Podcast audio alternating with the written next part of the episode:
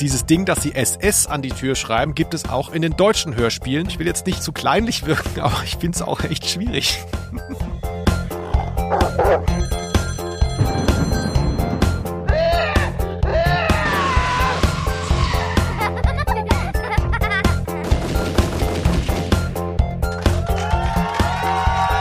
Aus Name der Rose. Halt! Bitte nicht abschalten, weil ihr das Hörspiel vielleicht nicht kennt. Dies ist keine Übung. Heute treffen sich nahezu alle späteren Stars von Europa inklusive der kompletten drei Fragezeichen in einer Serie. Und das Jahre vor den drei Fragezeichen. Ich wiederhole, dies ist keine Übung. Muss die Geschichte des Labels Europa neu geschrieben werden? Bleibt dran und hört mit uns Edith Bleitens Die Schwarze Sieben Folge 1. Wo aber sollen sich vier von uns verstecken, ohne gesehen zu werden? Rund um das Haus ist freies Feld. Niemand wird uns sehen, wenn wir uns in weiße Betttücher oder etwas ähnliches einwickeln und uns zu den Schneemännern auf das Feld dazustellen. Prima, Peter. Tolle Idee. Niemand wird erraten, dass wir keine Schneemänner sind. Linus, jetzt war ich so aufgeregt, das habe ich gar nicht richtig Hallo gesagt. Ich bin Felix Scharlau, ihr hört Ausnahme der Rose und du bist? Ich bin Linus Volkmann, der Freund von Felix Scharlau. Ne, ich bin der mit dieser Stimme und Felix ist die andere Stimme. Man merkt schon, ich bin ein bisschen aufgeregt. Äh, es geht auch äh, um meine Kindheit heute. Deswegen möchte ich es einfach noch mal kurz anstimmen. Gerade weil viele das Hörspiel vielleicht gar nicht kennen. Es hat ein ganz, ganz tolles Titellied. Dum, dum, dum, dum, dum, dum, dum, dum. Abenteuer, Abenteuer, die geheim und nicht geheuer. Jagd in unterirdischen Gang, Stopp auf fremden Schienenstrang. Spur, die in den Zirkus führt, Schneemann, der die Kälte spürt. Abenteuer, die wir lieben, erlebt für euch die schwarze Sieben. Wunderschön, Felix. Ganz toll, ja. Wie sing's nochmal? Mach mit. Ich finde so ein bisschen verhaltensauffällig von dir intoniert. Also teilweise wie die Stimme von Alexa und so und dann Mhm. ähm, Mr. Robot und dann wieder ganz mit Herz, dann wieder mit Ironie. Man merkt, Felix, du bist ein Mann von vielen Facetten. Ja, absolut. Und das war deine Kindheit. Absolut. Das war also die Kaiserzeit damals. Ja, also es ist tatsächlich so, ich wollte hier ganz naiv anfangen und ich dachte, wir kommen ja jetzt Richtung Weihnachten. In ein paar Tagen ist ja Weihnachten, also zumindest wenn die Folge rauskommt. Ihr hört sie wahrscheinlich wieder im Hochsommer.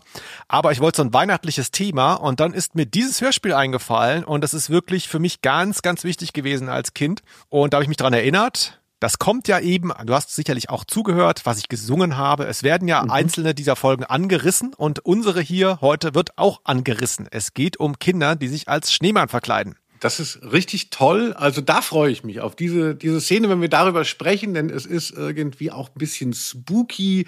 Aber dazu kommen wir dann gleich. Die schwarze Sieben. Das hast du uns mitgebracht, Felix. Wie schön, darüber werden wir heute sprechen. Ja, aber zunächst würde ich mal sagen, kommt das unterhaltsame Geplänkel. Ich möchte gleich zu dir abgeben, denn ich habe nichts erlebt. Ah, ja, ich weiß nicht. Also äh, dafür habe ich wieder Bubblewasser getrunken. Also ich möchte erzählen, dass es ist ja jetzt auch Winter, du hast es beschrieben, Weihnachten, Winter, man kann man sich ja so ein bisschen merken, kleine Eselsbrücke.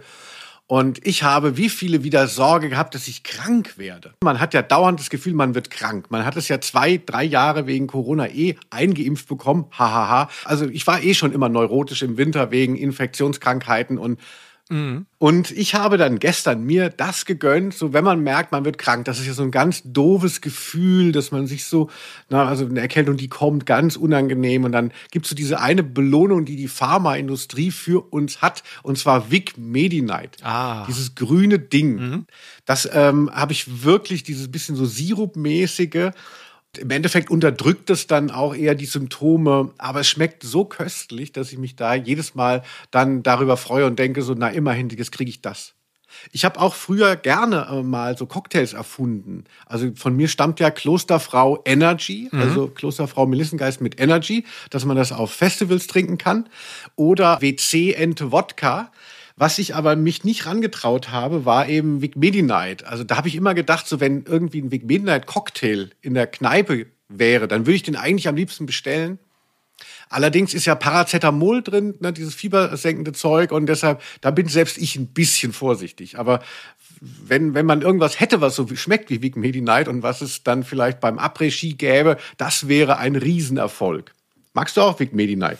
Ich habe das ganz, ganz lange nicht mehr eingenommen. Ich hielt das immer für so eine Behandlungsfolklore, weißt du, wie wenn man denkt, oh, mir fehlen so ein paar Vitamine, weil ich jetzt Veganer bin. Ich nehme mal zwei, nehme zwei, weil da steht da vorne drauf, da sind Vitamine drin. Also so kommt mir das irgendwie vor. Ich nehme das gar nicht wie so ein richtiges Medikament wahr. No offense. Nein. Aber Behandlungsfolklore ist natürlich ein tolles Wort. Dahingehend kann ich mich noch erinnern, als ich noch in einem Büro gearbeitet habe. Da war das ja noch schlimmer. Ja. Also ich habe mich immer, äh, ich habe mich immer isoliert, Lockdown, auch schon weit vor Corona, immer im Winter. Und dann gehst du ins Büro und da sind natürlich alle wieder krank und so. Und es ist ganz furchtbar. Es war ja früher dann noch so ein Wert, sich krank ins Büro zu schleppen, um zu zeigen, dass man durchzieht. Das ist ja zumindest durch eben die Pandemie etwas in Misskredit gekommen. Ja. Aber äh, natürlich gibt es schon auch noch diese Vorstellung, man muss einfach weiter funktionieren. Und so sind dann die Leute immer krank in den Büros gewesen. Und dann wurde man ja abgegrast von der Pharmaindustrie, noch viel schlimmer von Meditonsin. So dieses eher homöopathische Mittel, was man so, es gibt es auch jetzt von Wick, heißt Wick Erste Abwehr. Also, weil man sich ja ständig halb krank fühlt im Winter, ja, und dann sagt jemand so, wow, da kann ich doch richtig von profitieren. Und ich glaube, das hilft wirklich gar nichts, aber sicherheitshalber macht man es. Und so habe ich immer in Meditonsin in, äh, investiert, habe von dieser Verschlusskappe getrunken, wie wahrscheinlich ganz viele. Ja. Und wenn, da wäre jetzt so meine Vorstellung, man müsste die Firma von Meditonsin enteignen und das Geld in die Krankenhäuser stecken. Okay, ja. Weißt du, da hätte man, da hätte man Erfolg. Ja. Ja. Da, da wäre die, das wäre, das wäre was für die Volksgesundheit, wie du ja immer sagst. Ja, absolut. Hier, ich musste gerade in so Ma- Mario Bart Kategorien denken. Hier, wie hieß es? Meditonsin, erste Abwehr? Nee, wie hieß es? Doch, ja. Ja. Das hätte die deutsche Nationalmannschaft mal gebraucht bei dieser WM. Töre. Einfach stark. ja, nee, enteignen. Äh, es geht, ich habe das Gefühl, es geht schon wieder zu weit. Also wir verlieren schon wieder ganz viele Hörenden, ähm, weil du hier wieder die Revolution ausrufst. Die Leute sind, haben abgeschaltet, weil du die WM geguckt hast. Ich bin auch empört. Kommen wir zu was anderem, nämlich genau deinem Thema Krankheiten. Ich wollte da vielleicht schon mal kurz hier einhaken, denn wir haben auch von einem kranken äh, Leserpost bekommen. Wie heißt das? Hörerpost von Simon. Von, von einem Kranken. Ja, äh, Simon aus Berlin hat geschrieben. Lieber Felix, lieber Linus, bin ein treuer Hörer eures Bobcasts. Gut, da fing es schon mal an, schwierig zu werden. Da dachte ich, die Kurve kriegt er nicht mehr. Weil, ich meine, Das meinst du mit krank? ja, genau. da hat er sich wohl vertippt. Aber es geht scheinbar doch um uns. Als ich vor einigen Monaten für ein paar Tage sehr krank im Bett lag, habe ich den Fehler begangen und alle Folgen nochmal nachgehört. Das alleine klingt für mich schon ziemlich krank, ehrlich gesagt. Also, aber es ist schön, dass er es gemacht hat.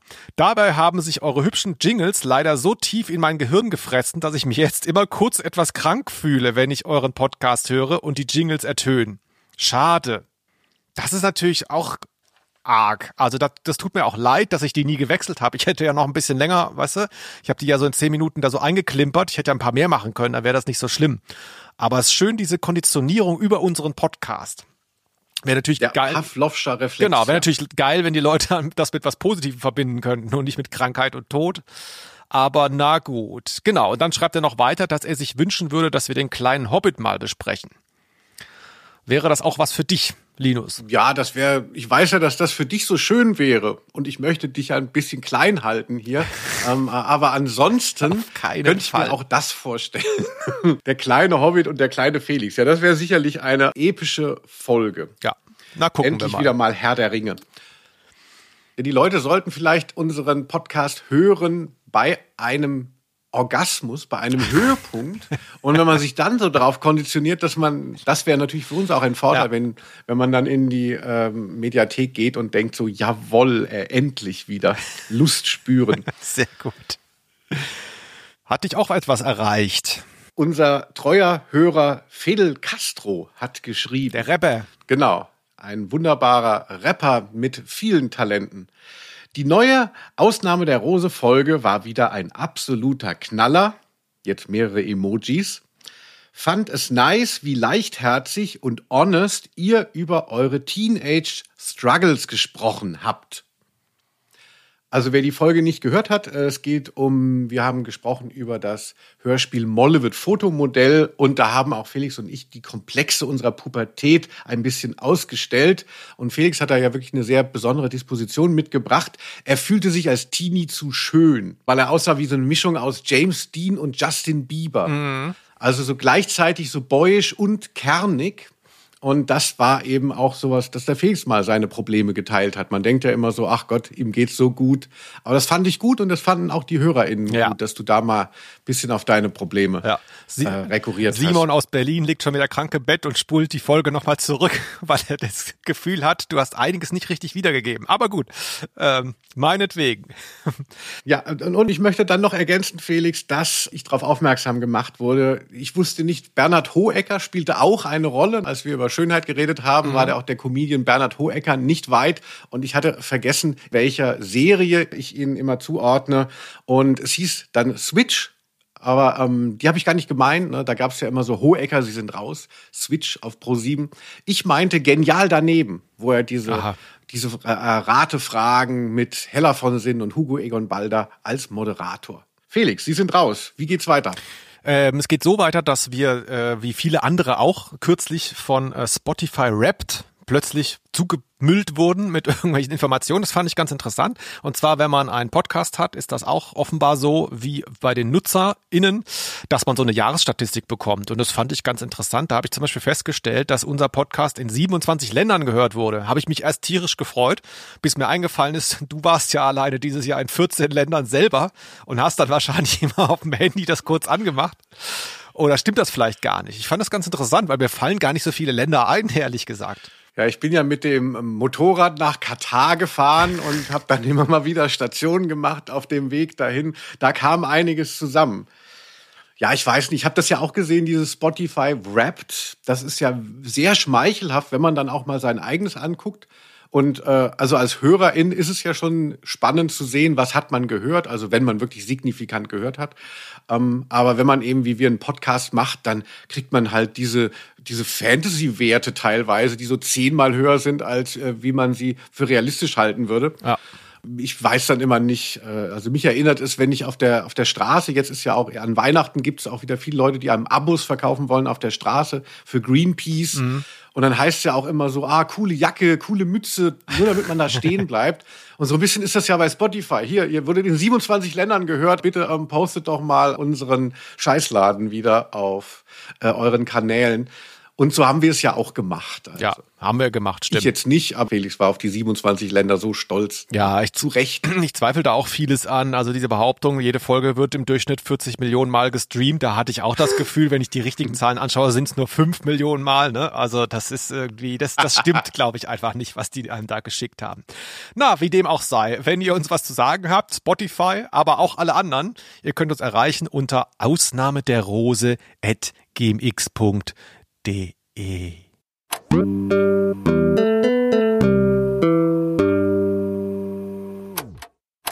haben unseren Geheimbund nicht vergessen, Peter. Wir hatten nur so viel zu tun in den Weihnachtsferien. Ach, so geht das nicht weiter. Ein Geheimbund, der nichts unternimmt, ist nutzlos. Wir wollen sofort die anderen benachrichtigen. Da müssen wir also fünf Botschaften schreiben. Ja, die Schwarze Sieben, eine Serie von Enid Blyton, die nicht so prominent, glaube ich, ist wie andere Sachen, die sie gemacht hat. Viele andere Sachen. Gibt ja auch jetzt etliche Serien, auch bei Europa beispielsweise. Die Schwarze Sieben gibt's aber nur einmal, diese Serie. Und mit Europa hat das Ganze auch nichts zu tun. Ist nicht so prominent gewesen in der Vergangenheit. Heute wollen wir trotzdem drüber reden, denn da gibt's einiges zu erzählen, einiges sehr Interessantes. Soll ich mal ein bisschen vorne anfangen, Linus? Oder hast du jetzt schon Fragen? Absolut. Du bist ja der Schwarze Sieben-Experte. Ich kannte den Namen, weil der Name ist halt wirklich toll, finde ich. Also man könnte eine Punkband gründen, die so heißt. Ich habe mal geguckt, gibt's aber tatsächlich nicht. Und ich kannte Schwarze Sieben eben von dem Namen und wusste, dass das eine Serie ist. Aber ich habe es nie gehört und bin froh, dass du die jetzt drangenommen hast. Erzähl doch mal ein bisschen was dazu. Dieses Hörspiel von Kurt Fetthake ist äh, das erste der insgesamt, glaube ich, zehn Hörspiele, die es da gibt, in unterschiedlichen Besetzungen. Das äh, werden wir alles nachher noch beleuchten. Also es ist eine Serie, die eh schon nicht so lang ist und dann auch noch so zerteilt ist, weil sie immer wieder neu angefangen wurde.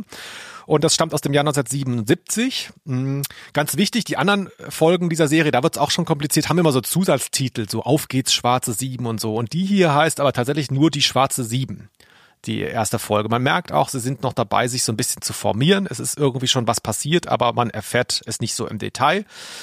Und hier formiert sich das und dann gibt es eben einen klassischen Detektivfall.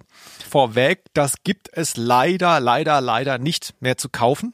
Antiquarisch schon, es ist auch gar nicht so wahnsinnig teuer. Also man kriegt das auf LP und auf MC. Mm, und es gibt es auf YouTube. Leider in einer nicht so guten Qualität, aber man findet es da. Es ist das Cover, das ihr auch hier auf euren Endgeräten im Podcast seht, das mit den Schneemännern. Da vor dieser Winterlandschaft. Genau, ich würde jetzt mal den Klappentext vorlesen, damit man alle so abholt. Ja, super, Felix. Also wir sind ganz Ohr. Ihr seid ganz Ohr, ja. Da fängt es auch schon wieder an, ein bisschen komplizierter zu werden, denn ich habe natürlich beides. Ich habe hier die LP und die MC. Und die Original-MC hatte gar keinen Klappentext. Auch total verrückt eigentlich. Da steht einfach nichts drauf. So, die LP hatte hinten ziemlich viel Platz. Da ist ein sehr langer Klappentext drauf. Und dann gab es noch ein Re-Release mit einem anderen Klappentext. Also, ich lese jetzt mal den langen hier vor. Der ist nämlich tatsächlich von Kurt Fetthake, dem legendären Hörspielregisseur, persönlich geschrieben. Zumindest wird's behauptet. Liebe Kinder, von dem Geheimbund der Schwarzen Sieben habt ihr sicher schon viel gehört. Wenn nicht, wird es höchste Zeit, dass ihr ihn kennenlernt. Also, Peter, Jack, George, Colin, Janet, Pam und Barbara, vier Jungen und drei Mädchen, haben sich in diesem Geheimbund zusammengetan, um Hilfsaktionen zu starten und gute Taten zu vollbringen.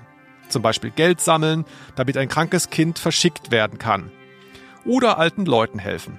Außerdem erlebt der Geheimbund laufend neue Abenteuer. Diesmal geht es um seltsame Vorgänge in einem alten Haus, das leer steht und nur von einem schwerhörigen Greis bewacht wird. Die Schwarze Sieben vermutet, dass in diesem Haus ein Gefangener festgehalten wird, jemand, der entführt worden ist. Die Kinder verfolgen alle Spuren, die zu diesem geheimnisvollen Haus führen, sie beobachten es Tag und Nacht und es gelingt ihnen tatsächlich, das Geheimnis zu lösen. Auch ganz spannend. Ähm, äh, ja, ich habe gerade äh, auf Zoom geguckt. Ich habe so eine belegte Zunge. Vielleicht bin ich doch nicht so gesund. Mhm, okay. Kannst du gerade noch mal vorlesen, Felix? Und das Interessante, deswegen wollte ich diesen zweiten Klappentext jetzt auch vorlesen. Das wird man gleich sehen. Also es gab dann ein Re-Release kurz darauf mm, und da steht ein anderer Text drauf. Da steht hinten drauf, über diese MC. Vier Jungen und drei Mädchen wollen alten, kranken Leuten helfen. Dabei erleben sie fantastische Abenteuer. Die Schwarze Sieben, wie sie sich nennen, glaubt, in einem alten Haus, das ein schwerhöriger Greis bewacht, einen Entführten entdeckt zu haben. Die Kinder legen sich auf die Lauer und dann gelingt es ihnen, das Geheimnis zu lösen. Und dahinter steht in Großbuchstaben Horst Liedsberg. Wow, also äh, was für ein Standing kann man haben, dass man irgendwie die Kindergeschichte zusammenfasst in vier Sätzen und dann noch auf die MC außen, wohlgemerkt, den eigenen Namen geprügelt bekommt. Also der Typ wird auch tatsächlich bei Discogs bei Liner Notes geführt. Ja. Warum ist das nicht mein Job gewesen?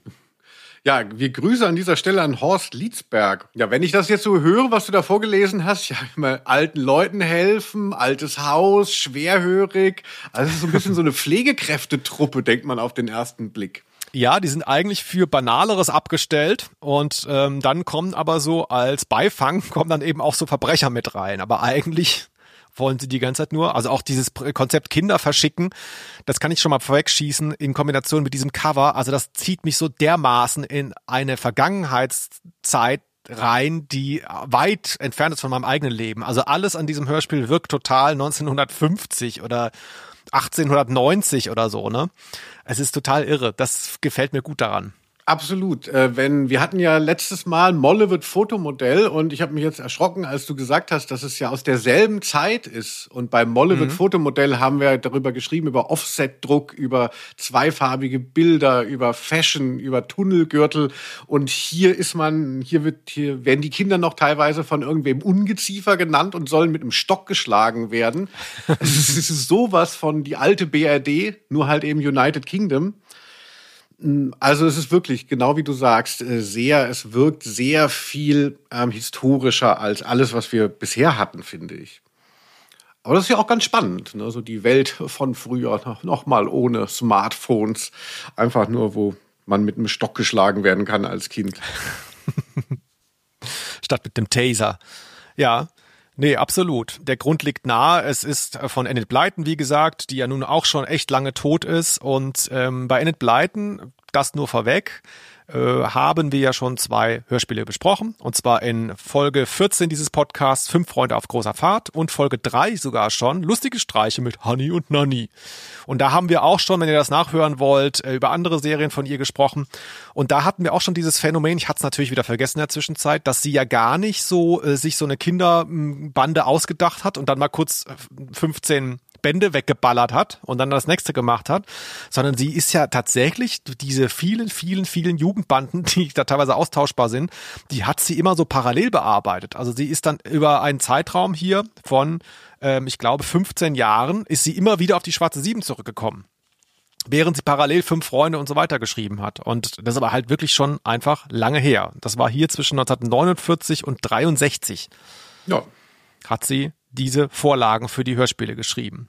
Was man bei der Schwarzen Sieben schon mal festhalten kann, das ist dir vielleicht auch direkt aufgefallen, es ist nicht ganz so eine elitäre Truppe. Also arm sind sie jetzt nicht, aber sie gehen zum Beispiel in eine normale Tagesschule. Das erfahren wir hier auch zu Beginn, denn sie treffen sich nach den Weihnachtsferien wieder. Also die Sachen werden nicht in den Sommerferien bearbeitet, sondern tatsächlich, wenn die Schule aus ist.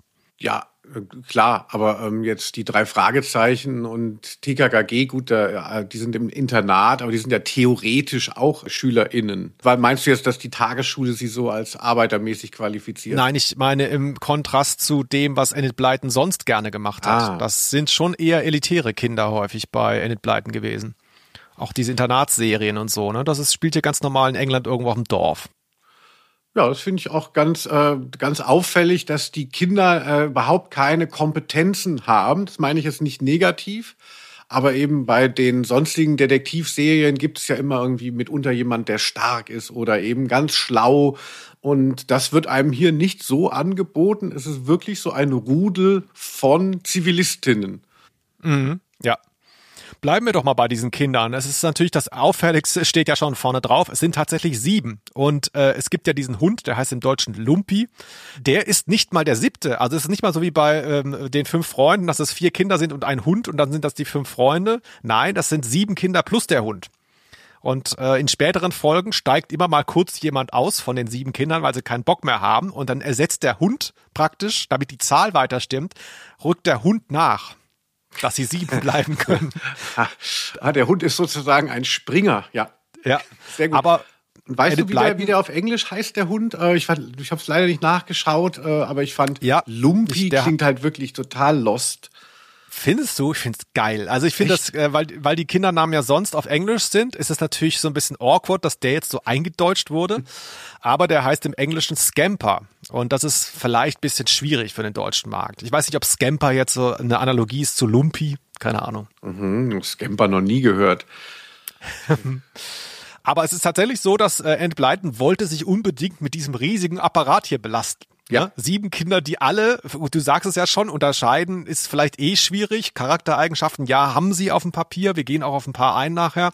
Aber so, es ist schon recht austauschbar, ne? Äh, Gerade in einem Hörspiel nicht ganz leicht. Und wenn ich das schon vorwegschicken darf, dieses Hörspiel, ist dir vielleicht auch aufgefallen, ist ja gar nicht mal so kurz. Es geht, glaube ich, 52 Minuten, obwohl nicht viel passiert. Und dann ist mir irgendwann, ist es mir siedend heiß eingefallen, das liegt daran, dass ständig jedes Kind beschäftigt werden muss und die dann so parallel losgeschickt werden und jeder Ast muss erzählt werden. Wenn das jetzt nur vier Kinder wären, dann wäre das nur zwei Drittel so lang. Ja, das ist wahnsinnig unpraktisch. Und ich glaube, ich bin nicht der Einzige, der das, dem das so geht. Ich habe natürlich dann nicht jetzt die Zuschreibung und die Kinder und mir die Namen gemerkt. Ich ging davon aus, da ist eine Gruppe, eine amorphe Gruppe, die handelt und immer mal sagt jemand was. Und das Lustige ist ja, weil es sehr kleine Kinder sind, sind die äh, Stimmen auch noch nicht so im Maskulinen und im Femininen angekommen für mich jetzt. Deshalb klingen eigentlich auch die Mädchen wie die Jungs und umgekehrt. Also man kann noch nicht mal diese rudimentäre Unterscheidung zwischen eben den Geschlechtern äh, so richtig vornehmen, wenn man es nur hört. Es ist auch schwierig, so diese, diese Flohbande hier so beisammen zu halten. Wir hören hier mal kurz rein an den Anfang, wo Peter, der Anführer der Bande, im Dialog ist mit einem anderen Kind und wo man merkt, das ist noch nicht ganz so etabliert. Hey, wo ist dein Abzeichen? Dein Knopf mit der Sieben. Verflixt, den habe ich auch vergessen. Hoffentlich habe ich den nicht verloren. Du bist wirklich ein vorbildliches Mitglied. Vergiss das Kennwort zu sagen und vergiss das Abzeichen. Entschuldigt. Aber wenn ich ehrlich sein soll, ich hätte den ganzen Geheimpunkt fast vergessen. Da bist du eigentlich gar nicht wert, dabei zu sein. Also da merkt man, Linus, es kann auch nicht viel Emotionales passiert sein, weil ich meine, auch deren Weihnachtsferien werden jetzt nur zwei Wochen gegangen sein und da hat der eine jetzt schon hier die Bande vergessen. Also das ist dem nicht wichtig, oder wie? Ganz äh, früh kommt dieser O-Ton und er ist halt auch irgendwie so unfreiwillig oder auch schon absichtlich sehr lustig. Mhm dass man denkt so, ah, also weil, was ich bei der schwarzen Sieben so, sofort bemerkt habe, diese Kinder haben so einen heiligen Ernst. Also es ist überhaupt nicht dieses Flapsige, was wir dann später vielleicht oder was man heute so kennt von den drei Fragezeichen, dass man so mit den Rollen, mit der ganzen äh, Sache spielt. Und hier ist es halt sehr, sehr, die Kinder nehmen das sehr ernst und deshalb ist es besonders lustig, dass der eine trotzdem gar nicht mehr weiß, wo er ist. Aber ich, aber ich bin mir nicht sicher, ob, ob da Kinder so richtig, du kennst ja Kinder persönlich, ob, also ich finde es, das finde ich komisch, dass sie das, dass er das vergessen haben soll und auch, dass die Kinder dann so auf so einen Auftrag warten. Am Anfang, wir haben ja den O-Ton schon gehört, Peter ist so sauer, der Geheimbund muss jetzt irgendwas tun. Also ich denke auch, das Privileg von Jugend und von Kindern ist doch, dass man so ein bisschen absichtslos auch spielen und machen kann. Und deshalb fand ich das so ein bisschen verrückt, dass der eben da wartet. Ja, wir brauchen jetzt einen Auftrag, um irgendwas zu machen. Hey Kids, macht doch einfach. Später ähm, kriegt ihr doch genug Aufträge. Es wird hier deutlich, dass es da auch so ein bisschen unterschiedliche Interessen gibt bei den Kindern. Einige sind da wirklich nur Mitläufer und ach ja, da mache ich da halt mal mit. Aber diesen Peter, man merkt das wirklich von Sekunde eins an, der ist sehr energisch. Und ich dachte jetzt, ob der Sprecher, Santiago Ziesma, über den wir auch noch sprechen werden nachher, ob der das da rein interpretiert hat. Nein, er hat es tatsächlich genial umgesetzt. Und das ist im Original schon so. Ich habe das nämlich nachgelesen. Äh, Achtung, jetzt kommt mein geiles Englisch. Also diese Figur des Peter, is easily slighted and angered. A strong and capable leader, he has a bossy streak verging on being downright unreasonable, particularly about wearing badges and remembering the password. Also ähm, Password, Entschuldigung. Genau, was da drin steht, passiert auch in diesem Hörspiel. Also er, ist, er pocht total auf die Regeln die ganze Zeit. Er ist unglaublich sauer, wenn ein Kind das Passwort vergessen hat und äh, flippt total aus. Und irgendwann ist mir das auch klar geworden, als ich das nachgelesen hatte. Der ist wie der eine Typ in einer Band vom Dorf. Der eine, der denkt, oh, wir können es schaffen, ich muss nur Demos verschicken an die großen Plattenfirmen und äh, hier die, die Band immer zweimal die Woche zusammentrommeln und der Rest ist dann halt so, ja, ich mach da halt mit, dass ich freitags da schön Bier trinken kann und so, ne? Also es gibt ganz unterschiedliche Motivationsebenen in der Gruppe und das ist wahnsinnig spannend eigentlich. Also das ist mir tatsächlich auch aufgefallen. Also wenn du das so wie du es vorgetragen hast, dann macht das ja alles Sinn, weil so erlebt man das auch, wenn man das hört, dass es durchaus eine starke Hierarchie gibt, also mit diesem Peter, der, der sehr pisst wirkt, ja. hatte ich mir notiert. Und ähm, er wirkt auch gefühlt so 20 Jahre älter als alle anderen, äh, was natürlich dann auch seine Möglichkeit, die anderen anzutreiben, auch etwas unterstützt. Ach ja, da, da soll der genauso sein. Ja, das, ja, warum nicht, ne? Also man braucht ja, also sonst, man hat so einen schlauen oder so einen, was weiß ich, sonst wie motivierten, aber schön, dass es da auch mal einen schlecht gelaunten gibt als Leader. Ja. Wie gefällt dir so der Name Schwarze Sieben? Oh, Schwarze Sieben finde ich wirklich toll. Ich habe es ja am Anfang schon gesagt, dass ohne das Hörspiel je gehört zu haben, ich mir diesen Namen immer gemerkt habe, weil ich ihn so cool fand. Also er klingt ja so ein bisschen auch so wie nach einer Widerstandsbewegung. Also es gab ja die Weiße Rose ne, um die Geschwister Scholl. Und die schwarze Sieben, das klingt wie so ein weniger bürgerliche, anarcho-syndikalistisches Pendant davon. Ja. Also könnte man sich so gut vorstellen, dass da im Dritten Reich jemand dann die Schienen gesprengt hätte unter diesem Namen, die Schwarze Sieben. Ja, Stichwort, also Stichwort Drittes Reich, muss man vielleicht anmerken. Ähm, hier, die äh, Kinder bewohnen einen Schuppen also äh, Peter und seine Schwester, da gibt es einen Schuppen hinter dem Haus und das ist der geheime Treffpunkt. Und den bereiten sie in diesem Hörspiel vor, indem sie eine schwarze Sieben an die Tür machen, so als Erkennungsding. Das ist, klingt jetzt banal, ist aber im Original nicht so, denn äh, im Englischen kürzt sich das eben auch mit S und S ab. The Secret Seven heißt das Original. Und da sieht man auf dem Originalcover, dass die äh, auf dem Schuppen SS stehen haben, ganz groß. Und dieses Ding, dass sie SS an die Tür schreiben, gibt es auch in den deutschen Hörspielen, allerdings in späteren Varianten. In diesem Hörspiel ist das nicht so, da haben sie eine 7.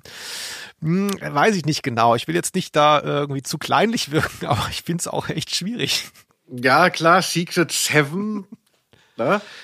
Ich habe mir das äh, auch mal überlegt, weil äh, du das erwähnt hast. Also es war ja, als das Hörspiel erschienen ist, das war ja noch mal 40 Jahre näher am Kriegsende und am Dritten Reich dran. Und man würde ja denken, dass da eine größere Sensibilität noch herrschte.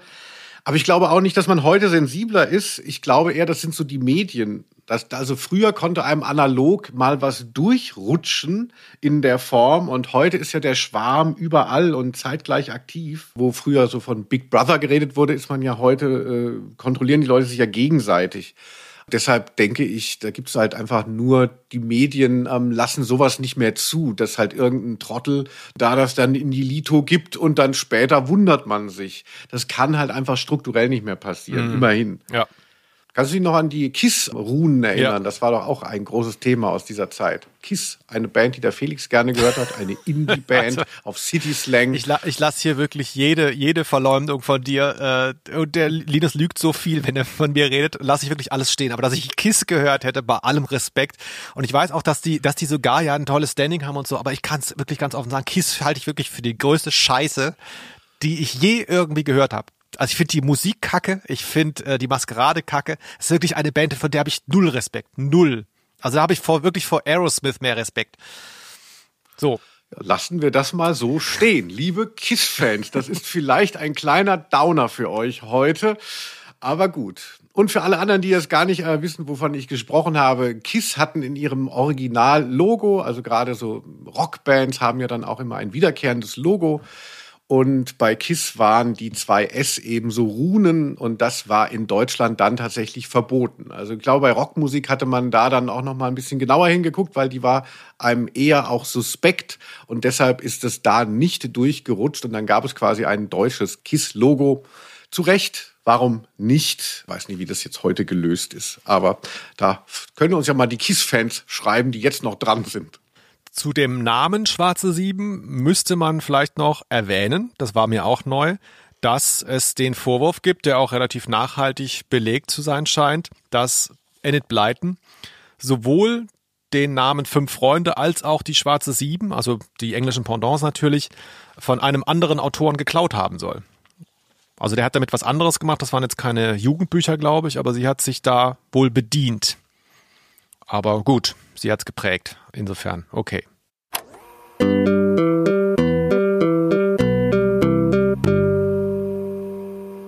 Wir haben es zuletzt nicht so häufig gemacht, aber wie gesagt, ich habe einige Emotionen, wenn ich hier auf diese Platte schaue. Deswegen möchte ich ganz, ganz kurz drüber sprechen, dieses Cover.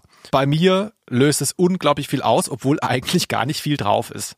Hm, Wir sehen hier drei Kinder mit Zylindern und äh, weißen Gewändern und einem Besen, also sind als Schneemann verkleidet und sie stehen hinter einem Baum, schauen einen Hügel runter auf dieses einsame Haus, das schon jetzt vielfach erwähnt wurde und beobachten es. Man sieht im Hintergrund den Mond, den Vollmond. Da- Daran erkennt man, dass es Nacht ist, sonst würde man vielleicht denken, es ist tagsüber. Das nur zur Erklärung.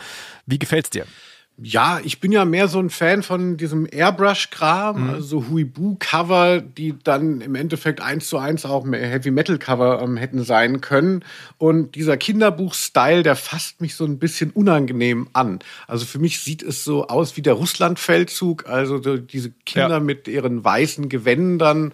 Und naja, also und, und du äh, hast da sowas Heimeliges, weil du dich daran erinnerst oder gefällt dir tatsächlich das Motiv? Äh, mir gefällt das Motiv, aber natürlich nur, weil ich mich daran erinnere, wie ich da als Kind draufgeklotzt habe. Da habe ich wahrscheinlich dann wirklich die 52 Minuten drauf gestarrt, als ich dieses Hörspiel gehört habe. Da konnte ich mich nämlich inhaltlich, äh, kann ich auch sagen, an wenig nur noch erinnern, was da passiert, aber an das Cover, das war wirklich krass. Ähm, vielleicht wegen eines kleinen Details, nämlich hinten steht das Auto der Entführer, denn ich glaube, der Gehörlose fährt kein Auto. Und da sieht man so ein kleines Auto stehen und das ist damals schon und das ist auch eine Weile her, dass ich Kind war, das ist damals schon unglaublich alt gewesen, dieses Auto. Also das ist irgend so ein Oldtimer, das sieht aus wie so ein äh, Buckel-Volvo oder vielleicht sogar noch älter, so ein, weißt du, so ein richtiger Oldtimer aus den 30ern. Jetzt nicht das, was man heute Oldtimer nennt, was ich, ein BMW von 1992, sondern wirklich so ein ganz, ganz altes Auto. Und es hat mich damals schon so beschäftigt, wie alt das aussieht, dieses Cover. Ah, ganz toll. Ah.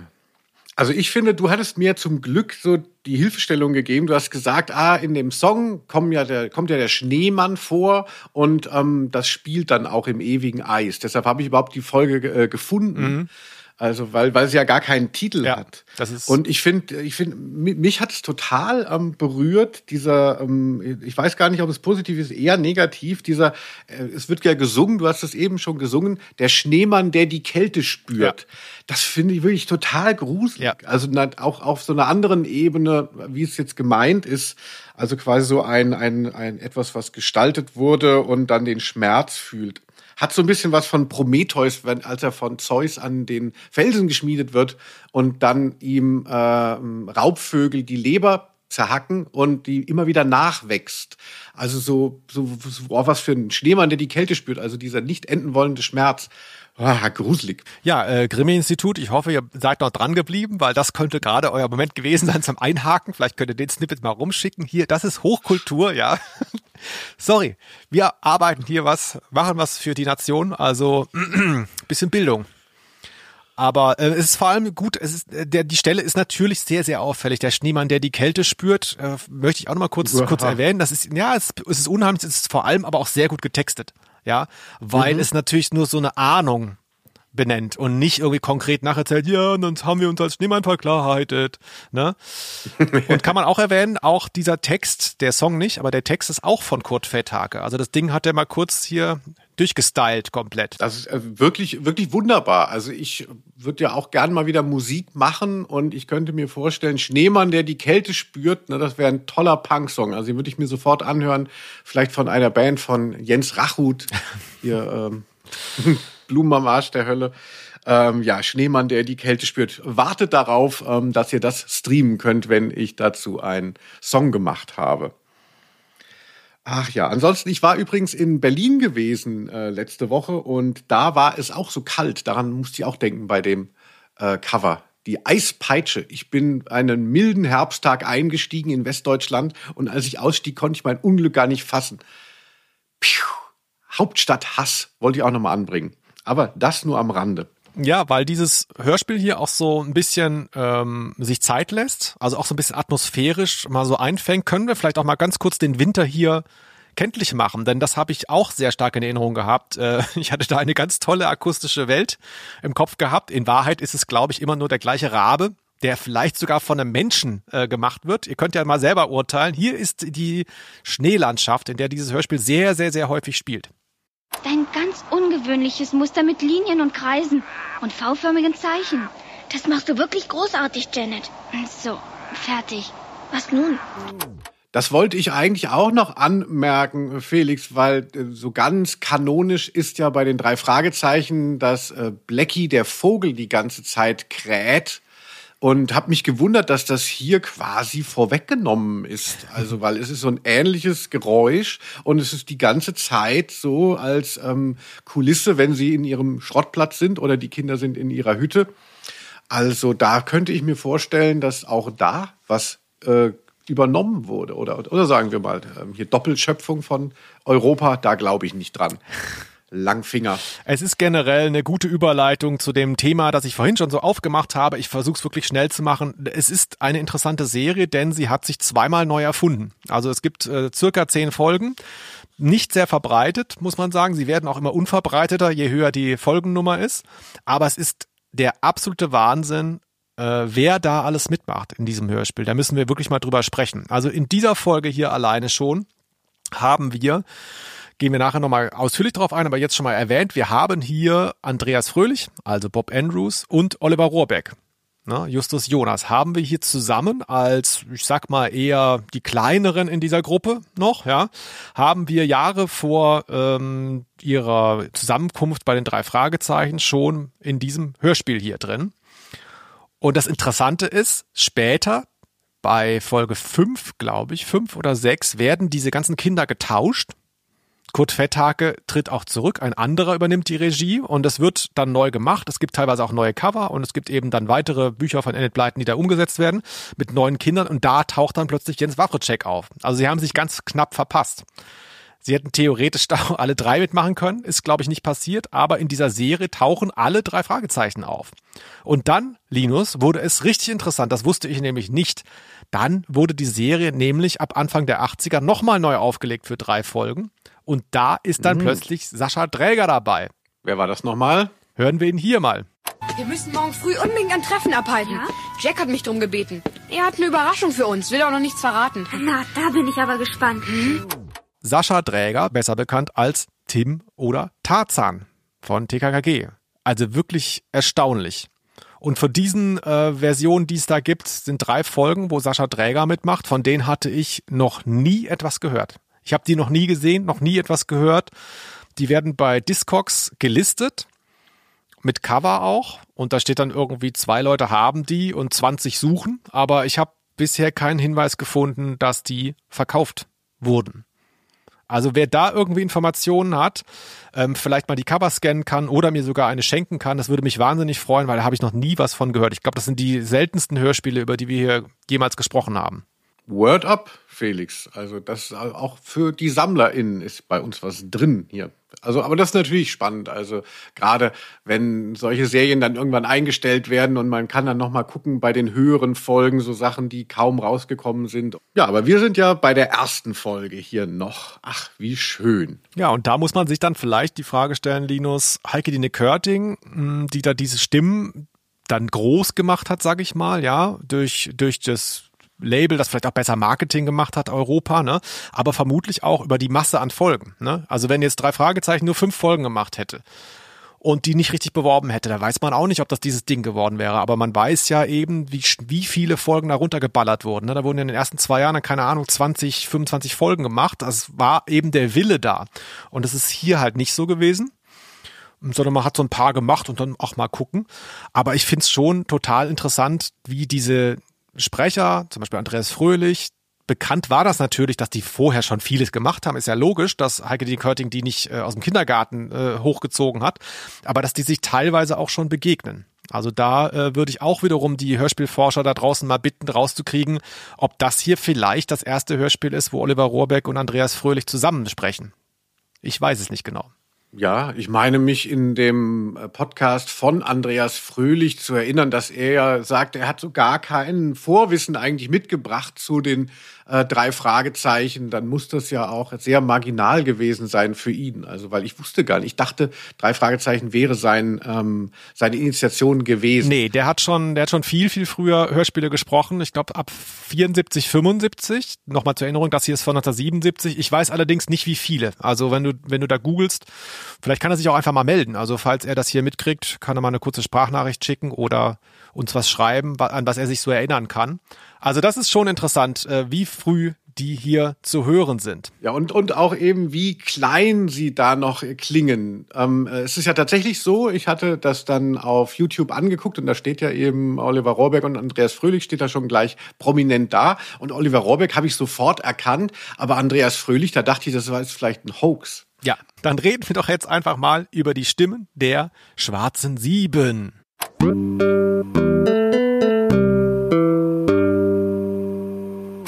Ja, Linus, du hast es eben schon erwähnt, Rohrbeck. Man erkennt ihn tatsächlich. Mm, man konnte Oliver Rohrbeck aber auch aus so alten Sachen da schon öfter mal gehört haben. Hat er nicht bei Sindbad zum Beispiel mitgesprochen oder sowas? Bei so Fernsehsynchros?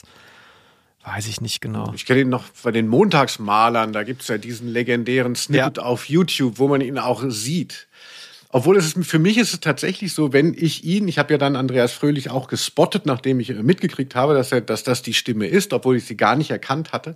Wenn dann Andreas Fröhlich und äh, Oliver Rohrbeck kommunizieren, die drei Fragezeichen, zwei davon, dann, dann stelle ich mir tatsächlich Oliver Rohrbeck so als Sechsjährigen, aber immer schon mit Glatze vor. Oh Gott.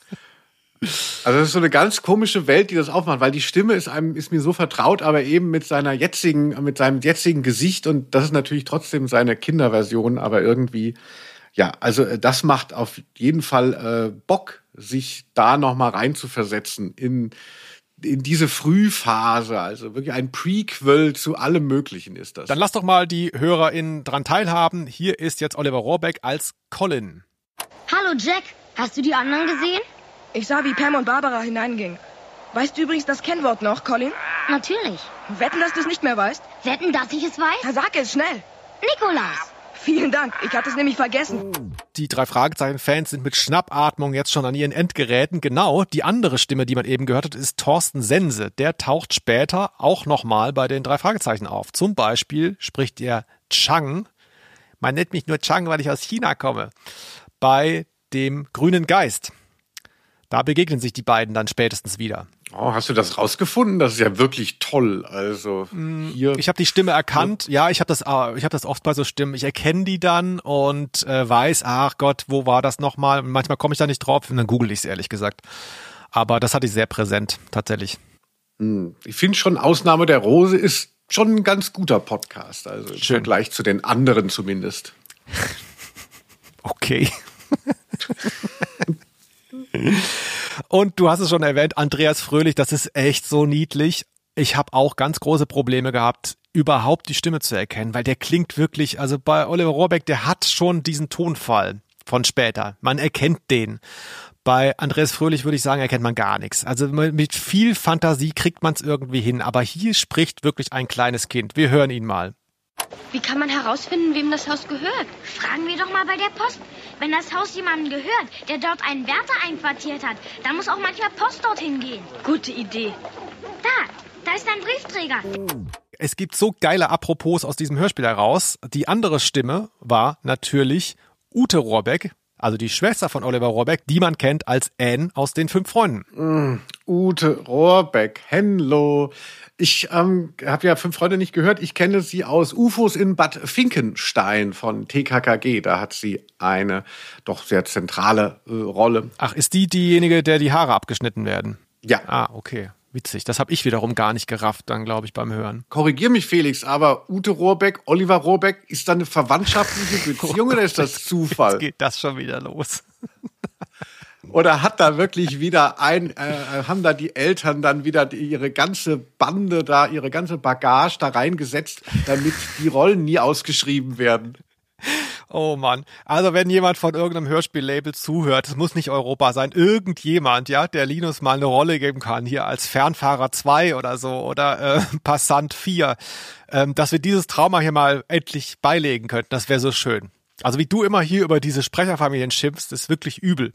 Ja, Ute Rohrbeck, die ältere Schwester von Oliver Rohrbeck, ist jetzt, äh, habe ich gesehen, glaube ich, 60 geworden. Aha, okay. Grüße an dieser Stelle. Ja. Ute. Und weil wir so schön drin sind, komm, wir gönnen's uns einfach mal. Wir hören jetzt die zwei Fragezeichen auch einfach mal zusammen. Die reden nämlich auch mal kurz miteinander. Mann, was waren wir für Trottel? Trottel? Wieso? Wir hätten uns wenigstens die Autonummer merken müssen. Ja, das hätten wir wirklich tun können. Was nun? Wir warten, ob Peter und Jack herauskommen. Und wenn nicht, dann gehen wir in das Haus. Oh Mann, ey, was für Küken ist das süß. Also da, äh, wenn, wem da nicht das Herz aufgeht, ich weiß nicht. Guten Abend, guten Abend. Aber die Stars reißen ja nicht ab in diesem Hörspiel. Wirklich der mit Abstand beste Kindersprecher in diesem Hörspiel, du hast es schon gesagt, er wirkt auch so, als sei er zehn Jahre älter gefühlt, ist Santiago Ziesma, der den Anführer Peter spricht. Und wem gehört Carrie Blue, Vater? Ja, Santiago Ziesma, eine Legende. Wer jetzt nicht ganz genau weiß, irgendwie, hm, ja, kommt mir bekannt vor, aber auch nicht so richtig. Auch da wieder, man muss es nicht raushören können, aber wenn man es einmal gehört hat, dann ist es für alle Zeiten da, denn er hat ihn hier gesprochen. Hallo, Mr. Winslow. Ich bin Steve Urkel. Und natürlich der allerprominenteste ihn hier. Okay, ich muss jetzt zur Arbeit. Viel Spaß mit der neuen Nase. Den habe ich sicher. Oh mein Gott, was für ein popkulturelles äh, Apropos du uns hier offenbarst. Also herrlich, Felix. Steve Urkel aus der, ähm, ach, aus einer Comedy-Serie, die in Deutschland gar nicht so erfolgreich war. Ähm, ich weiß aber nicht, wie sie heißt. Und SpongeBob. Alle unter einem Dach heißt das mit Steve Urkel. Ähm, kann man zurzeit auch wieder, ich glaube, auf RTL, äh, keine Ahnung, 5, RTL äh, unten, ich weiß nicht, wie das heißt, dieses hinten, weißt du, Super RTL oder so, kann man es gucken. Mhm, RTL unten, glaube ich. Das klingt, äh, das, das klingt äh, glaubwürdig. Was mir da aufgefallen ist, äh, weil diese beiden Stimmen, durch die man ihn, Santiago Ziesmann jetzt eher kennt, äh, so ein bisschen so natürlich auch so verstellt sind und so Comedy-mäßig übertrieben sind. Da geht ein bisschen verloren, was wir hier relativ klar hören, dass er nämlich wirklich sehr, sehr gut sprechen kann. Also wirklich so organisch und auch unglaublich realistisch. Also äh, ne, er hat ja diese Aggression, die wir schon geschildert haben, die bringt er rüber und es ist aber ziemlich bedrohlich tatsächlich. Also man nimmt ihm das total ab, finde ich. So, und endlich kann ich es erzählen. Vielleicht habe ich es aber auch schon vor 30 Folgen erzählt und nur wieder vergessen. Egal. Ähm, irgendwann hatte ich mal so eine Phase bei Facebook. Facebook, das war dieses ähm, Social Media, ähm, wo man früher war. Die älteren Leute kennen es noch. Und da habe ich mich mit Santiago Ziesma angefreundet. Er hat's angenommen, wie jeden anderen auch. Also das hatte mit mir nichts zu tun. Ich kenne den gar nicht. Und was so toll war, ist, äh, bei Santiago Ziesma, ich kann es nur empfehlen, der gratuliert normalerweise jedem zum Geburtstag. Weil bei Facebook kommt dann immer, heute haben fünf deiner Freunde Geburtstag. Der hat jedem an die Pinnwand geschrieben. Also er hat mir fast jedes Jahr gratuliert. Und ein Jahr Zeitspanne zwischen zwei Geburtstagen ist genau die Zeit, in der man das wieder vergisst. Das heißt, ich habe mich jedes Jahr total überrascht gefreut, dass mir Santiago Ziesma, die, die Stimme von SpongeBob, bei Facebook gratuliert hat. Ich wünsche dir einen schönen Tag. Happy Birthday, lieber Felix. So toll. Santiago Ziesma, verrückter Name übrigens, aber was soll's. Ähm, was für ein Ehrenmann, äh, oder? Also keine Ahnung. Ich glaube, das ist wirklich toll. Äh, ich habe auch mal auf Facebook so Hörspiellegenden versucht einzusammeln. Und ähm, ich bin mit Douglas Welbert mhm. befreundet, der halt unter dem Pseudonym Charlie Graul zum Beispiel die Macabros-Serie inszeniert hat und auch so ein bisschen so ein Lebemann äh, war und jetzt aber auch immer noch ist. Und aber da kommt immer nichts zurück. Also ich glaube, ich bin sogar mit Sascha Hehn auf Facebook befreundet, weil ich ihn recht früh schon gestalkt habe, bevor diese 5000 Leute dann voll sind, die man hat als mhm. Freundschaftslimit. Aber das dann oft auch so, ne, man möchte da nicht rausschmeißen, aber äh, es kommt ja nichts. Ne? Douglas Wellblatt, äh, hier, poste mal was. Nur weil du über 80 bist, ist keine Ausrede. Erleb doch mal das Internet. Santiago Ziesma kann dir dann auch äh, zum Geburtstag gratulieren. Ja, also da geht mir wirklich das Herz auf, äh, muss ich sagen. Und es ist auch, Danke. es ist auch, glaube ich, kein Zufall, dass die alle hier so zusammen sind, denn der Regisseur, wir haben den Namen schon ein paar Mal erwähnt, Kurt Fetthake, der hat wirklich da gewusst, was er macht. Das hört man diesem Hörspiel an und das hört man auch den anderen Sachen an, die er gemacht hat. Hm, kennst du überhaupt noch andere Hörspiele von ihm so bewusst? Ähm, ja, ich habe es jetzt auch noch mal nachgeschlagen. Ich bin immer irritiert, wie du den Namen aussprichst. Ich würde ja sagen äh, Fetake.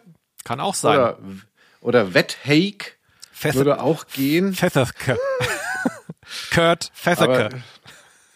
Ja, ich bin auch irgendwie, ich möchte mich da gar nicht so weit aus dem Fenster lehnen. Ich bin auch in einer Gruppe drin, wo es, wo irgendjemand zu dem äh, Werk von Fetake forscht und eine, ein, ein äh, Kompendium herausgeben will. Also da warte ich mir, bis das, drau bis das draußen ist.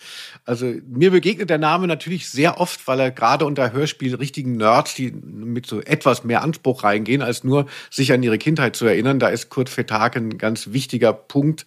Aber so richtig äh, greifen kann ich ihn nicht. Was hat er denn gemacht, Felix? Ja, genau. Er hat äh, labelübergreifend relativ prominente Stoffe inszeniert. Und ich glaube, dadurch haben seine Sachen so eine Reichweite, weil der halt der erste oft war, der bestimmte Stoffe gemacht hat. Also er lebte von 1919 bis 1990, ist in Berlin dann gestorben und hat irgendwie jetzt nicht so viel wie Heike Dine Körting gemacht, aber es sind trotzdem weit über 100 Hörspiele und da sind dann eben genannte Klassiker drunter, wie zum Beispiel Schatzinsel, ähm, eine Woche voller Samstage bei Philips, ne, also praktisch die Sams-Hörspiele, die ersten.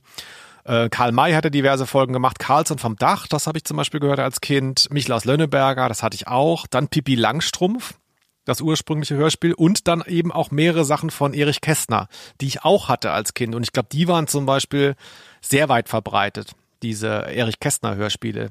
Ne? Also das ist dann eher so die Zeit, glaube ich, so 60er sogar schon, Ende 60er, Anfang 70er, wo die alle entstanden sind. Und das sind tatsächlich auch an die Sachen, die ich mich so erinnern kann, das sind sehr gute Inszenierungen. Das hat er schon mit viel Liebe, auch Musik spielte da eine große Rolle. Und auch der ähm, akustische Anspruch war sehr, sehr hoch da bei den Sachen. Die klangen teilweise recht naturalistisch von ihrem, ähm, wie, die, wie die Mikrofonierung war, wie die Stimmen klangen und so. Relativ gut. Mikrofonierung. Da trifft es sich ja gut, dass ich dir zu Weihnachten ein Gitarre- und Bass-Abo schenken werde. das ist für euch Audiophile ja immer das Geilste. Gibt's das noch? Ich glaube schon. Also Gitarre und Bass ist eine Zeitschrift, ne, wo es dann, wo, wenn man Musik sich anhört, aber es geht nur um den technischen Aspekt. Da ist für mich, ich bin ja mehr so, ich komme mehr über den Inhalt, mehr über Emotionen. also das ist für mich jetzt nicht so spannend, aber mh, ja, und bei der YouTube-Inszenierung, die wir jetzt bekommen, da kommt auch dieses äh, Stereo-Feeling ja auch nicht so richtig rüber. Ja. Aber es stört mich jetzt nicht. Nee, nee. Ja, Gitarre Bass habe ich als Jugendlicher öfter mal gekauft, denn ich habe Bass gespielt, das nur nebenbei. Ich habe sogar mal ein Dreivierteljahr lang davon gelebt, habe aber sehr viel Unterstützung von meinen Eltern noch gebraucht parallel. Sonst hätte es nicht gereicht. Wow, ne? Der Felix hat, äh, ist Bassist und hat äh, zwei Bücher, das hatten wir ja auch schon mal gehört, zwei Bücher geschrieben. An deinem Wikipedia-Eintrag schreibe ich noch, da ist, da kommt einiges zusammen. Ja, er hat äh, Bass gespielt und zwei Bücher geschrieben. Punkt. Viele Grüße, Wikipedia.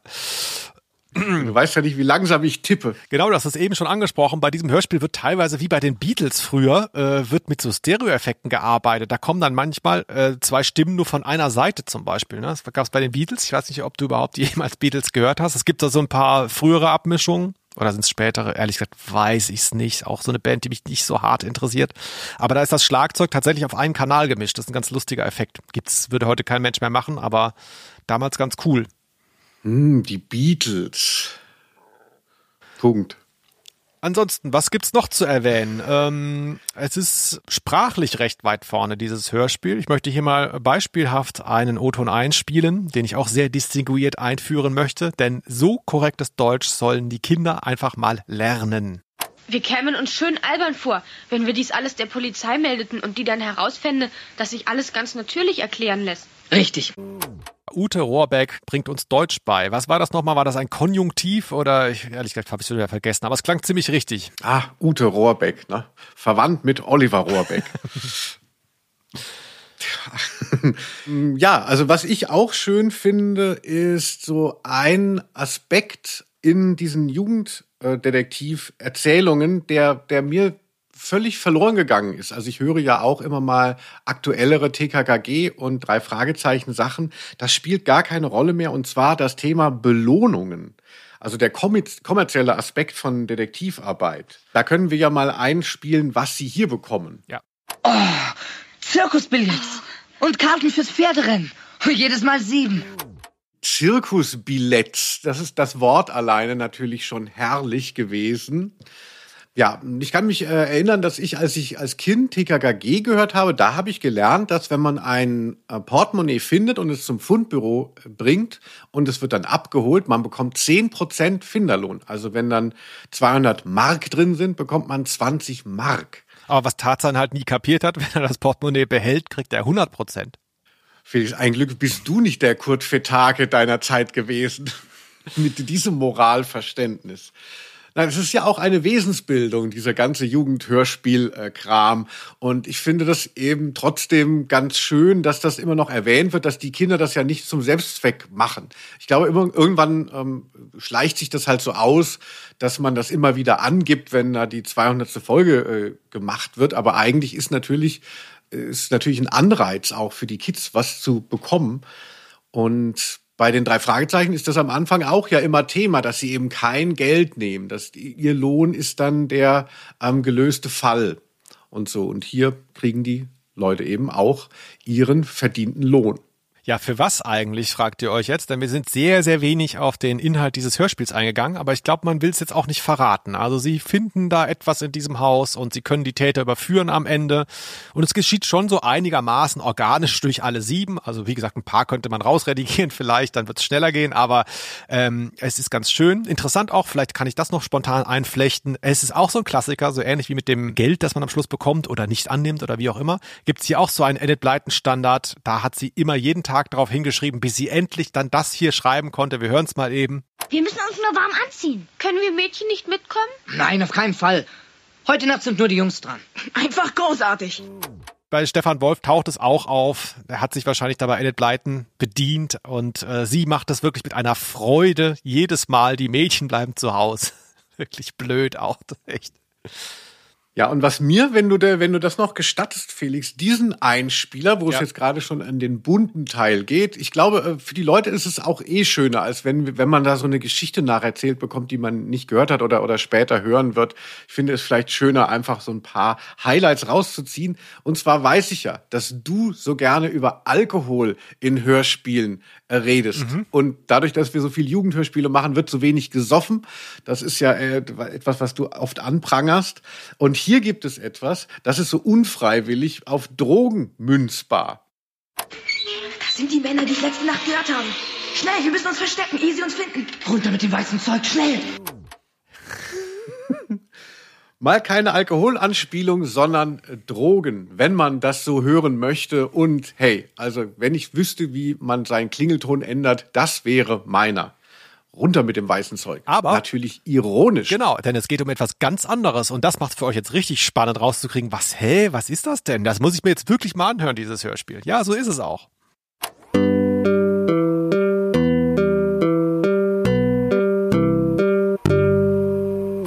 Wie hat's dir denn so insgesamt gefallen? Ähm, hast du dich gelangweilt? Ist dir das zu wenig mh, Schaffenshöhe, sag ich mal, jetzt so, was dieses ganze Kriminalistische anbelangt, oder hat's dir gereicht? Felix, musst du schon zur Toilette? Äh, Hier sind doch noch einige wichtige Punkte noch nicht geklärt. Also das muss unbedingt noch rein. Die Musik, Felix. Für dich als äh, wie, wie lange hast du Bass gespielt? Drei Monate? Als Bassist, der du davon gelebt hast. Sag doch noch mal ein bisschen was über diese Sounds. Also ein bisschen so Gothic meets Reinhard May, hatte ich mir notiert. Und äh, wenn Holzblasinstrumente sind, dann ist es so ähm, Uriah Heep und Augsburger Puppenkiste in einem. Also ich finde es wirklich sehr schön von der Musik. Das möchte ich wirklich auch gerade mal sagen, weil mir diese ganzen Europa-Sounds, äh, irgendwann hat man sie sich auch übergehört und die sind ja, finde ich gar nicht so, eine Carsten Bohn wird da immer verehrt, aber also ich finde hier dieses etwas analoge Geklimpere und Geflöte finde ich sehr viel stimmungsvoller. äh, ich habe so Barock-Gedanken ähm, äh, Gedanken dabei gehabt, ne? So ein bisschen, ähm, ja, Akustikgitarre steht im Vordergrund und wie du sagst, so etwas wie eine, huh, da weiß ich jetzt auch nicht genau, äh, so eine Art Oboe könnte es sein, Fagott, ich kann das leider nicht auseinanderhalten. Aber ähm, ja, ist relativ didaktische, einfache, schöne Musik, aber sehr emotional. Also die macht die Stimmung ganz gut auf eigentlich. Jetzt können wir zu deinem schon äh, erwähnten Fazit langsam vordringen. Soll ich dich dann vielleicht genau das fragen, was du eben schon mich gefragt hast? Wie ist es denn so all in all für dich jetzt gewesen? Du hast es ja lange Zeit vermutlich eben nicht gehört. Das war ja für dich auch ein Wiederhören. Wie schätzt du so die Qualität ein? Ist es gewachsen oder hat es verloren im Alter für dich? Ja, ich war wirklich ein sehr kleines Kind, als ich das gehört habe und es hat schon so ein bisschen verloren, würde ich sagen. Ähm, hat so ein bisschen Längen, aber ich mochte die Stimmung immer noch ganz gerne. Dennoch ist es bei so Sachen, die man so wiederhört, so nostalgisch interessant, dass man sich an teilweise sogar andere Sachen erinnert, als die, die da auftauchen. Also ich habe die Story nicht mehr auf dem Schirm gehabt und habe die ganze Zeit auf Sachen gewartet, die da gar nicht vorkamen. Also da habe ich dann auch so mehrere Hörspiele ineinander geschoben scheinbar. Das ist dann auch immer interessant. Ah, was hättest du gerne noch da drin gehört? Nee, es, weißt du nicht mehr. Es gab irgendeinen Handlungsort noch, den ich im Kopf hatte und da war ich dann verwundert, dass das Hörspiel vorbei war und der gar nicht kam. Aber ich hatte noch eine andere Folge von der Schwarzen Sieben, mh, vielleicht sogar die zweite einfach. Und ich glaube, äh, das war das mit dem Geheimgang oder so. Und irgendwie habe ich das ineinander geworfen. Ah, oh, Geheimgang. Ja, das klingt wirklich nach Enid Pleiten. Mein Fazit wäre auf jeden Fall, dass das sowas ist, was wahrscheinlich klingt jetzt blöd, aber als Buch besser funktioniert. Und zwar einfach, weil es sieben handelnde Figuren sind. Und wenn du ein gutes Buch machst, also wenn du schön schreibst, dann kannst du wirklich sieben Leute bewegen. In einer Verkürzung von einem Hörspiel sieben Leute zu bewegen, ist eigentlich äh, unmöglich, weil du ja auch immer du musst ja dann auch die Stimmen schon erkennen. Also das ist auf jeden Fall ein, äh, ein Pferdefuß, äh, einfach die äh, vielen ProtagonistInnen. Ja. Ansonsten erinnert es mich tatsächlich so an so ein Frühwerk von Jugenddetektivserien. Also ich kenne ja dann nur das, was danach kam und, und spüre da halt so einen archaischen ähm, äh, Ursprung dahingehend. Also es gibt zum Beispiel, du viele HörerInnen wissen ja, ich bin Tokotronik interessiert immer gewesen. Und da ist ja die, die erste Platte heißt Digital ist besser. Aber davor gab es noch so eine Single ähm, mit hier meine Freundin und ihr Freund. Also teilweise eben Songs, die dann auch auf dem äh, Debüt waren, aber es klingt halt wahnsinnig äh, schrammelig noch und hat so was sehr ursprüngliches aber dadurch und so ein bisschen kraftvoll, wahrhaftiger und und so ähnlich hatte ich jetzt das auch das Gefühl. Also ich verstehe es, ich weiß, was daraus geworden ist, aber es ist spannend, das nochmal in so einer unbehauenen Form gehört zu haben. Das, das wollte ich nochmal sagen. Ja, so schön zusammengefasst. Ja. da, danke, Felix. Dann sind wir fast am Ende. Ich würde sagen, das war's für heute. Ach nein, du kriegst ja noch ein Quiz oder wie sehe ich das? Weißt du, welche Frage ich gerne hören würde von dir, in welches der, welche der Figuren du als Kind verliebt warst? Nee, also das. Für treue HörerInnen unseres Podcasts, der Felix war immer auch in irgendwelche Stimmen verliebt früher. Ja, also das Hörspiel habe ich gehört in einem Alter, äh, wo das Konzept Liebe bei mir noch keine Rolle gespielt hat, mit 27. Oh. nein. also, äh, nein, darum geht's nicht. Es geht um was anderes. Wir haben es auch schon am Rande erwähnt. Schreib mit oder merkst dir. Hier ist dein Quiz, Linus. Was für eine Hunderasse ist Lumpy, der im Englischen, ich habe es schon erwähnt, übrigens Scamper heißt? Oh Mist. A. Lumpy, Lumpy, Lumpy. Also äh, sieht man den nicht mal auf so einem Cover? Tja. Ich glaube, ja, okay, Pech ich bin gehabt. bereit. A. Ein Cocker Spaniel wie Oscar von TKKG. B. Ein Collie wie Lassie. C. Ein Australian Shepherd wie Timmy von den fünf Freunden. D. Ein Mischlingshund wie Benji. Oder in der Reihe auch schön E. Ein deutscher Schäferhund wie Blondie. Ja, okay. Hast du noch? Also ich finde die alle recht unwahrscheinlich. Gibt es noch eine Möglichkeit? Nee. Cocker Spaniel, Collie, Australian Shepherd, Mischlingshund, deutscher Schäferhund. Das Interessante ist, ich hatte die Frage, ich kam da hinterher drauf, was ist eigentlich mit dem Hund, weil der so ganz wenig eine Rolle spielt in diesem Hörspiel. Und deswegen war ich mir nicht mehr ganz sicher, ob die Rasse erwähnt wird, vielleicht sogar in dem Hörspiel. Ich glaube aber nicht. So egal ist der Hund. Und das ist jetzt quasi aber die Rasse, die in den Büchern konkret erwähnt wird. Also das ist, soll so ein Hund sein. Mhm.